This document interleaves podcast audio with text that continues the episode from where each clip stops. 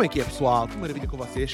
Então, este, este fim de semana eu ia dar uma palestra na conferência do Ignite, by Appear, daqui dos meus amigos da Appear, e, mas por motivos de força maior não pude viajar para estar presente. E como tal, vou partilhar aqui hoje com vocês a mensagem que eu ia partilhar sobre liderança na conferência.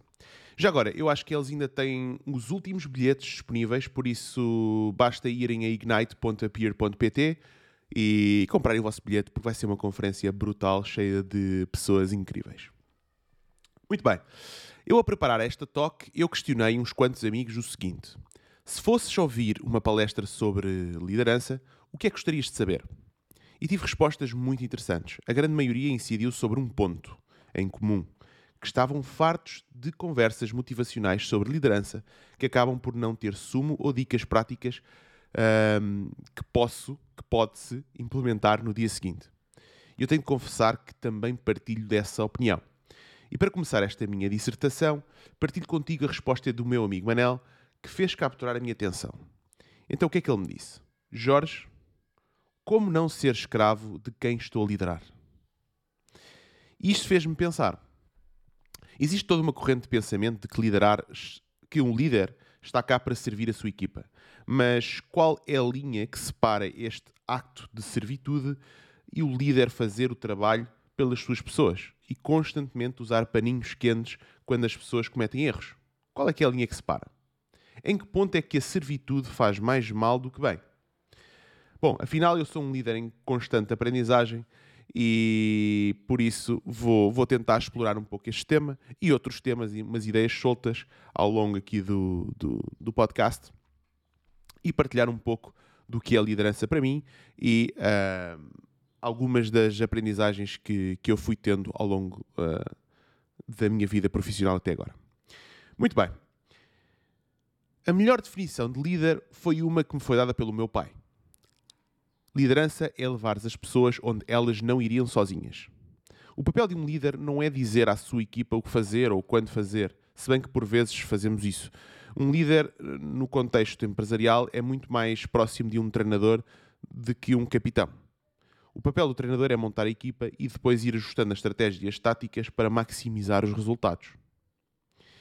Este é o primeiro ponto. O segundo ponto: A players versus B players versus C players. Nem todas as pessoas que vais ter na tua equipa vão ser estrelas. E é preciso conhecer os teus jogadores para saber qual a melhor posição, o que contar deles e saber quando os vais deixar jogar ou cortá-los da equipa. E a melhor definição de A players versus B players versus C players encontrei-a num site que é o Get Weekly Update. Um, se forem à newsletter poderão encontrar lá o, o link direto. E então, o que é que é um A player? Quando delegas algo, tens confiança de que vai ser entregue. Quando recrutas um, quando, quando estás a fazer recrutamento ou quando recrutas, procuras pessoas que são similares a este A-player. Quando precisam de aprender algo, estes A-players são autodidatas. Quando estão completamente bloqueados, já não sabem o que fazer, não têm vergonha de pedir ajuda. B-players. Quando delegas algo, conseguem fazer a maioria daquilo que tu delegaste, mas com inputs teus. Quando recrutas, procuras alguém melhor do que este B-player.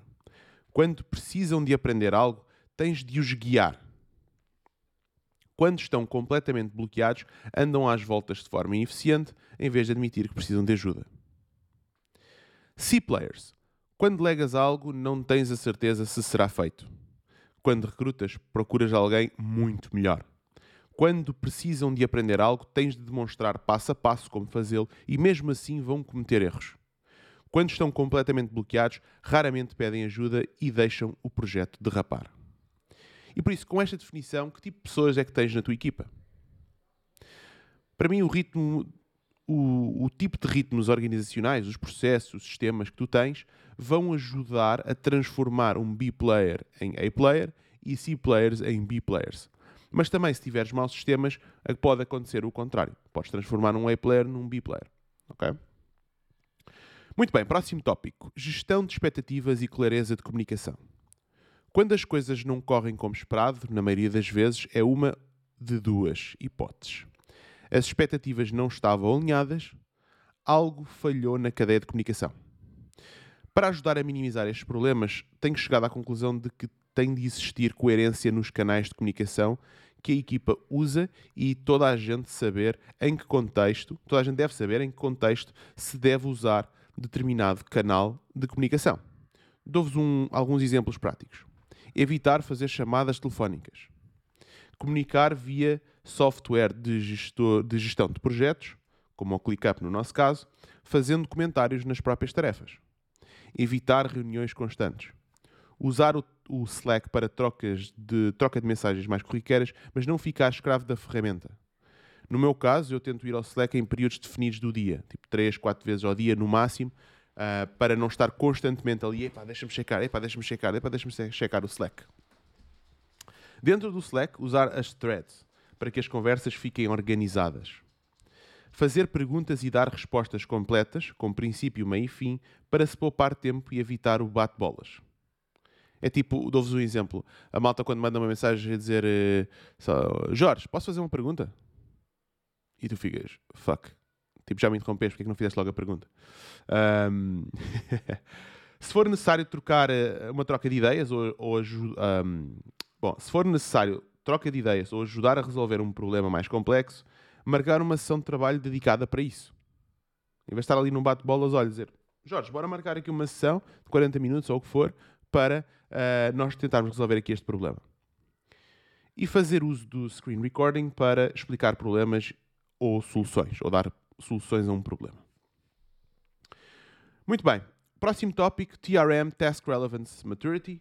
É um tópico do qual eu já falei numa newsletter anterior um, e que vocês poderão ler sobre isso. Vou-vos dar aqui uma explicação muito rápida, que é basicamente nós ajustarmos o estilo de gestão ao nível de maturidade da capacidade que a pessoa tem uh, a quem delegamos a tarefa. Se, a pessoa, se nós achamos que aquela pessoa tem um, uma, uma maturidade sobre aquela tarefa baixa, então se calhar temos que dar um briefing mais estruturado, mais orientado à tarefa, dizer o, o que fazer, quando fazer e como fazer. E lá está, ajustar as expectativas e gerir as expectativas daquela pessoa. Dizer, olha, não, eu quero isto desta forma, com este input, com este output, ok?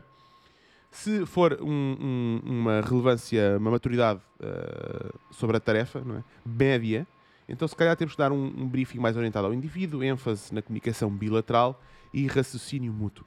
Okay? Se calhar estamos ali já num bate-bolas uh, para perceber qual é que é, o, o, que é que a pessoa acha que deve fazer e tudo mais, uh, mas já não temos de estar a explicar passo a passo. E se a pessoa tiver um alto, uma alta maturidade sobre a tarefa, então se calhar o envolvimento teu como líder ou como manager é mínimo, não é? Tu basta estabelecer os objetivos e depois ter certos touch points para monitorizar se esses objetivos estão a ser cumpridos e deixas a pessoa ir à sua vida. Muito bem, GSRs, Goal Setting and Review. Isto é uma reunião semanal que eu tenho com algumas pessoas da minha equipa que são responsáveis por áreas-chave. São reuniões normalmente máximo 30 minutos, uh, às segundas de manhã, e são one-on-one. -on -one. Cada pessoa, antes da reunião, envia-me um e-mail com uma seguinte estrutura. Define qual é que é o... Descreve o objetivo primário, secundário e terciário que foi definido a semana anterior e diz se cumpriu ou não cumpriu com esses objetivos. Uh, e depois define os objetivos primário, secundário e terciário da semana uh, seguinte um, e depois falamos sobre o que é que gostaria de, se me gostaria de fazer alguma pergunta, se gostaria de receber feedback e mais recentemente acrescentei um, que feedback é que me querem dar a mim como líder. Okay? Na semana anterior colocam um update sobre aquilo que definiram como objetivo das tarefas e tudo mais, que eu já expliquei. Depois temos também uh, uma outra reunião de equipa, que é a Weekly Sync, que é uma reunião de equipa todas as sextas-feiras, onde cada pessoa dá um update sobre a sua área onde trocamos ideias e, e também onde convivemos um pouco. Né? Toda a equipa está descentralizada, temos, estamos em oito cidades diferentes e uh, esta reunião uh, estava a demorar bastante tempo e nós implementámos um, uma metodologia de, epá, não, antes da reunião é colocado por escrito numa determinada tarefa num ClickUp e um update, onde cada pessoa dá aquele update e depois uh, nós lemos alguns pontos, cada pessoa lê e transmite aquilo que é mais importante. No final, uh, de cada pessoa falar, nós podemos usar o raise hand do Zoom para fazer perguntas a essa pessoa ou trocar algumas ideias sobre aquilo que aquela pessoa acabou de dizer e isso de alguma forma encurtou o tempo desta reunião. Esta reunião é feita à sexta-feira à tarde, okay? já mais para o final do dia e já, já depois no final estamos ali se calhar um bocado a galhofa ou, ou a falar um bocadinho ou pronto, conviver um bocadinho e a partilhar coisas engraçadas um, e é sempre giro. Muito bem, gerir para baixo e gerir para cima. Eu já vi managers que têm uma facilidade enorme de dizer aos outros o que fazer ou até criticar, mas quando é para receber feedback só arranjam desculpas. Pá, não sejas essa pessoa. não sejas essa pessoa. Eu acredito muito na bilateralidade, bilateralidade do feedback. Uh, por natureza, já é difícil receber feedback da tua equipa sobre a tua performance como líder. Se ainda formos castrar esse comportamento, é receita certa para nunca mais recebermos feedback de quem trabalha perto uh, de nós. E por isso gosto constantemente de reforçar a ideia de que quero receber feedback para saber em que é que eu posso melhorar. Depois, o que faço com esse feedback já é uma decisão minha, mas não devemos estar a castrar esse comportamento ou dar desculpas, porque lá está, depois se as pessoas veem esse exemplo em ti, acabam por fazer isso contigo. E quando tu fores dar esse feedback a alguém, a pessoa também vai arranjar desculpas. E não é esse que é o objetivo. Okay? Liderança e amizade. Quando tens uma equipa há bastante tempo, a cumplicidade que vai existir na tua relação com os membros da, equipa, da tua equipa aumenta. Mas é preciso ter algum cuidado, já que, as, já que há linhas que não devem ser ultrapassadas, porque podem tirar a tua autoridade como líder e as pessoas passam a tratar-te como aquele amigalhaço.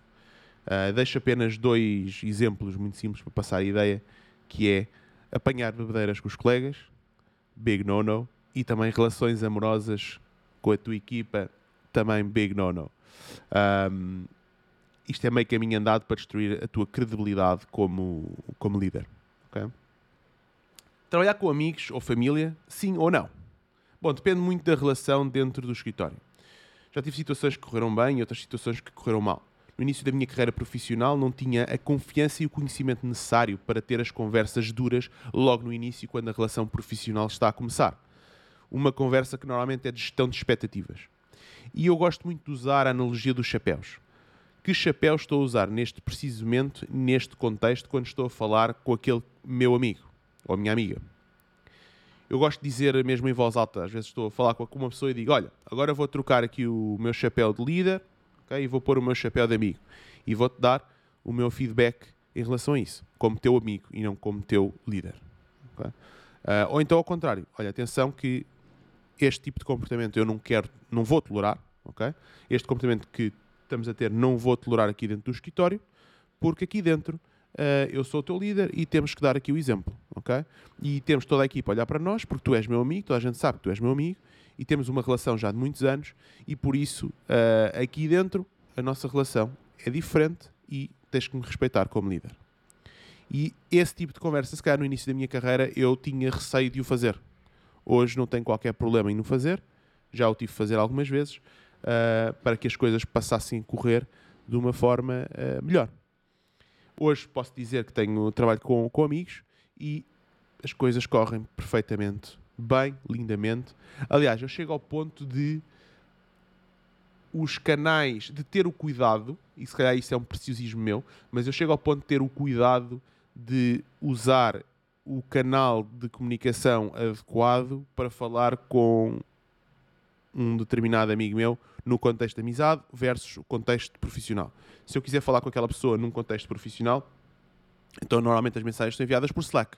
Se for num contexto pessoal, então aí já a nossa comunicação, se calhar, já é muito mais dentro do Messenger ou, ou WhatsApp ou o que for. Sei que o WhatsApp é ali um, um mix, mas, uh, mas pronto, isso é outra, outra conversa. Um, depois, ao longo do tempo, é só ir gerindo as expectativas. E é isso. Outro ponto: liderança é um jardim. É preciso plantar, regar, remover ervas daninhas, mas por muito que tu queiras, não consegues fazer crescer as plantas só porque tu queres. Okay? Já me aconteceu ver o potencial de uma pessoa, ver que essa pessoa pode ser incrível, uh, querer que essa pessoa seja incrível e fazer tudo o que estava ao meu alcance para que essa pessoa evolua. Mas se essa pessoa não, não, não vir o mesmo que eu, por muito que eu queira, ela, se ela não quiser isso para ela, não vai acontecer. Okay? Essa pessoa tem que querer tanto ou mais do que eu. Um, tu podes levar o cavalo ao rio, mas não o podes obrigar a beber. tu podes tentar ajudar a pessoa, mas se a pessoa não quiser ser ajudada, não há nada que tu possas fazer. E há outra frase que eu gosto muito que é quando o aprendiz está pronto, o mestre aparece. Né? Quando tu, ou quando eu estou disposto a mudar, seja o que for, para conseguir um determinado objetivo ou conseguir eh, melhorar a pessoa que eu sou, então rapidamente aparecem pessoas que estão dispostas a ajudar-me a chegar lá. E é muito mais fácil trabalhar com pessoas que tecnicamente são mais medíocres, mas que têm uma vontade enorme de serem melhores e que têm uma ética de trabalho incrível. Eu adoro trabalhar com pessoas assim porque essas pessoas são altamente coachable e estão dispostas a fazer o trabalho necessário para atingir aquilo que é necessário atingir ou que querem atingir. E é isso. Último ponto: as relações são como baterias. É preciso carregá-las antes de as usar. E o que eu quero dizer com isto é que qualquer relação é preciso dar antes de receber. Quanto mais eu der de mim à relação, mais rapidamente se vai carregar as baterias dessa relação. E vão existir interações que vão carregar a bateria e outras interações que vão descarregar a bateria. A bateria. Eu dou um exemplo. Alguma vez tiveste alguém na tua, na tua vida que a mínima coisa que ela fizesse tirava-te do sério, tu passavas com essa pessoa? Ou seja, tinhas zero paciência para essa pessoa? Se calhar aquela ação não foi nada demais, se fosse outra pessoa qualquer, tu até toleravas, mas como é aquela pessoa em específico tu, epá, tu passas, tipo, irrita-te profundamente. Isso é um exemplo de teres as baterias completamente descarregadas com aquela pessoa. E eu estou a dizer-te isto porque poderá chegar à altura de teres que ter conversas sérias com as pessoas que lideras e para que essas conversas tenham algum tipo de efeito, as baterias têm de estar carregadas. É a diferença entre a mensagem passar ou não passar. Porque para que a pessoa ouça e sinta que tu genuinamente te preocupas com ela. Mas para tal é preciso dar, dar e dar a essa pessoa. Antes de chegar lá e cash in the check de, olha, eu não concordo com o que tu estás a fazer por causa disto, isto e daquilo. Se a pessoa sente que tu genuinamente te preocupas com a pessoa, então ela vai ouvir-te com uma mente muito mais aberta. No meu caso em específico, eu interesso-me genuinamente pelo bem-estar das pessoas que me rodeiam. Meus amigos, os meus colegas, hum, a minha família, não é como é óbvio. E eu sou muito proativo em tentar saber o que se passa nas suas vidas tentando ajudar sempre que posso, indo mais além daquilo que é esperável e expectável de mim. Então eu vou, preocupo-me para todas as semanas, perguntar, olha, como é que foi o teu fim de semana? Foi bom, não foi bom? Pá, fizeste isto? Olha, como é que foi, como é que ficou aquela situação? Como é que foi a tua consulta? Olha, correu tudo bem? Pá, se não quiseres falar disso não há problema, mas pá, eu sim, eu preocupo-me pelas pessoas e então eu vou dar de mim porque eu preocupo com as pessoas. Uh, genuinamente, não é só aquela preocupação de, chacha, de conversa de merda que, que às vezes as pessoas têm contigo só porque whatever, não é? E então, quando chega a altura de, pá, vamos imaginar que a pessoa não está a cumprir há várias semanas com uma determinada situação, eu falo com a pessoa, olha, José, como é que está com esta situação? Pá, tenho visto que tu tens baixado a tua performance sobre isto, isto e aquilo. Está tudo bem? Primeiro dou sempre o benefício da dúvida. Pá, e se a pessoa diz-me, olha, está a acontecer isto, isto aquilo, ok, posso-te ajudar com alguma coisa? Como é que a gente pode resolver? E então um, isso ajuda muito mais a que a mensagem passa e, e ajuda muito mais a liderar uma equipa. Pois é, meus amigos, este podcast já vai longo. Uh, teria muito mais para partilhar sobre este assunto, mas pronto, fica para uma próxima. Pá, se tens ideias práticas sobre liderança que queiras partilhar comigo, pá, deixa um comentário, manda-me uma mensagem. Eu terei todo o gosto de aprender contigo. E lá está, eu sou um líder em aprendizagem e, hum, e estamos cá para, para melhorar todos juntos. Por isso, maltinha, um grande abraço para vocês, continuação de uma excelente semana e fiquem bem. Até lá.